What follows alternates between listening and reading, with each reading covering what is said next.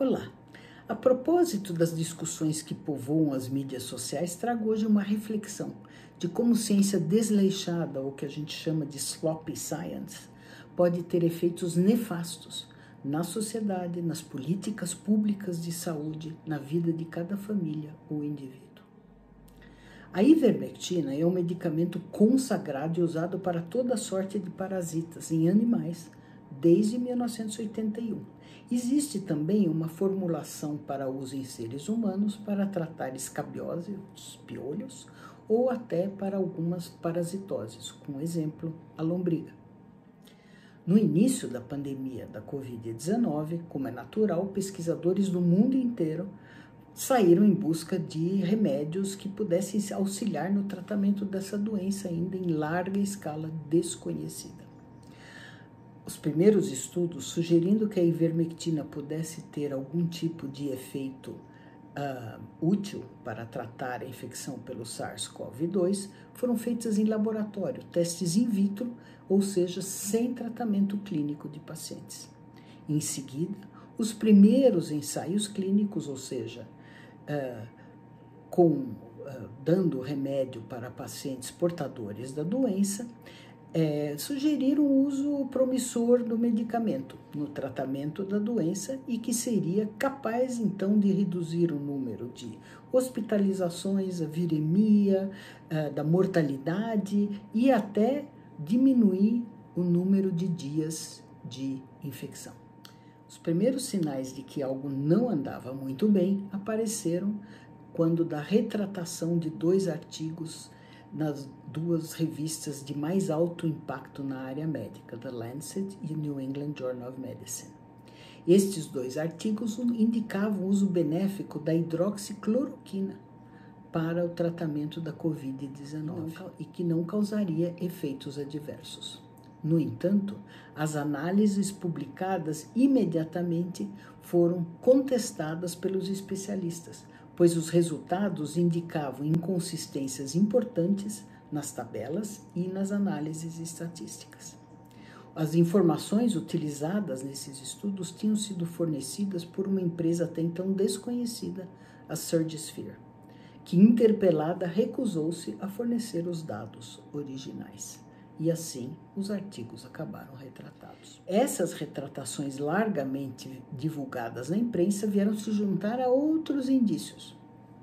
Poucos meses antes, um pesquisador de renome internacional francês havia publicado nas mídias sociais resultados com apenas 24 pacientes, num estudo feito de forma apressada e sem os controles adequados, declarando maravilha sobre o tratamento com a hidroxicloroquina e causando furor com os seus resultados, imediatamente encampados por presidentes e detentores de altos cargos em vários países, inclusive os Estados Unidos e o Brasil. Na esteira das confusões com o tratamento da hidroxicloroquina, um estudo com a ivermectina também adquiriu grande visibilidade, pois o artigo mais divulgado e publicado apenas no repositório de preprint, ou seja, que nem sequer tinha sido uh, analisado pelos pares, pelos especialistas ou pesquisadores e de tipo observacional, também utilizava as informações daquela mesma empresa. Novamente, dados apresentavam inconsistências importantes e a empresa se recusou a mostrar os dados originais.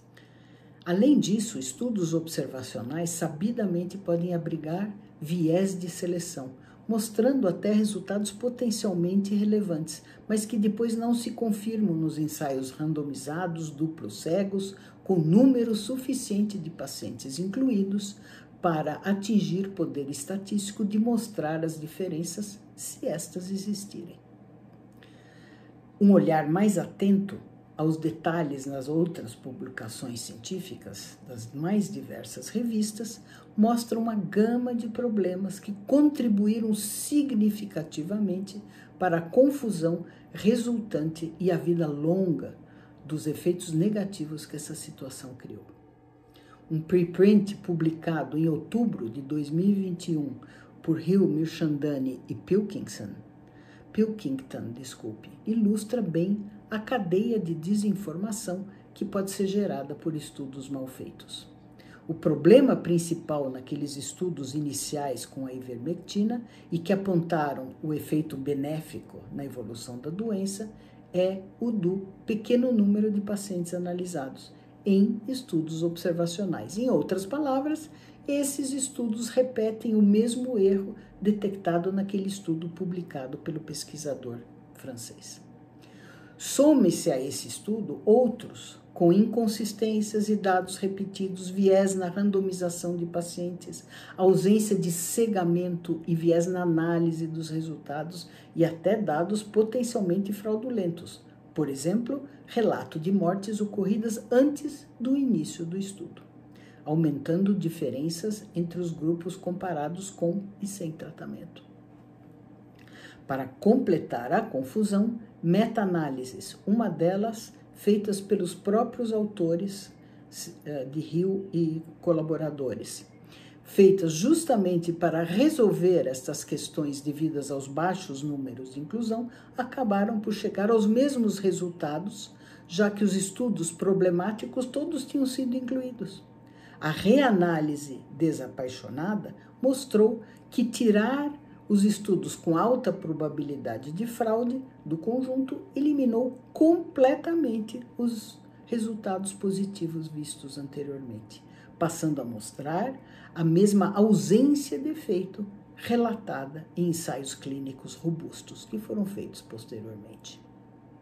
Por fim, uma nota técnica elaborada pelo Centro de Avaliação de Tecnologias e Excelência em Saúde do próprio Ministério da Saúde brasileiro confirma que as evidências não indicam que seja apropriado o uso da droga para tratar a Covid-19.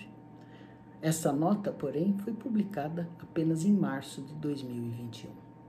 No entanto, em meados de 2020, o estrago já estava feito a desinformação tinha feito um grande estrago e o uso político desses tratamentos já tinha se transformado no Brasil no uso indiscriminado do kit COVID, um coquetel que inclui, além da hidroxicloroquina, a ivermectina e outras drogas. Em outros países, a ivermectina também é utilizada, apesar de já ter sido uh, demonstrado não só sua inutilidade como tratamento, mas também o potencial de efeitos adversos graves, especialmente quando pacientes incautos tomam a versão do medicamento exclusivo para uso veterinário. Além disso, foram relatados diversos casos de hepatite fulminante medicamentosa pelo uso do coquetel, o tal do kit COVID, sem acompanhamento médico. Nestes casos, é comum que só se possa salvar o paciente com o transplante de fígado. Até hoje, ainda muitas pessoas acreditam ingenuamente que o kit os ajudou a vencer a doença e até impediu que ficassem doentes. Infelizmente, isso não é verdade. Como atestado pelas dezenas de ensaios clínicos internacionais de qualidade. É muito difícil para um leigo entender que ele iria se curar independentemente do que estivesse tomando. Em contraste, para aqueles que desenvolveram efeitos colaterais graves, é igualmente difícil de entender como que isso ocorreu, não por causa da doença em si, nem a despeito de ter tomado a medicação, mas precisamente porque a tomou. Um aspecto ainda mais perverso dessa situação refere-se aos inúmeros pacientes que receberam tratamento acreditando que estavam sendo cuidados com toda a atenção possível. Ao perder a janela de oportunidade da intervenção com os tratamentos mais adequados, muitos acabaram evoluindo para formas mais graves da Covid-19, com hospitalização em unidades de terapia intensiva, aparecimento posterior de sequelas importantes e até evolução para a morte.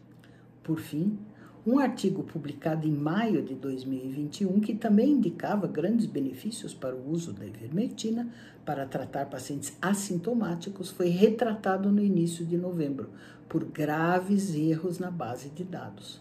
Havia dados dos mesmos pacientes repetidos diversas vezes.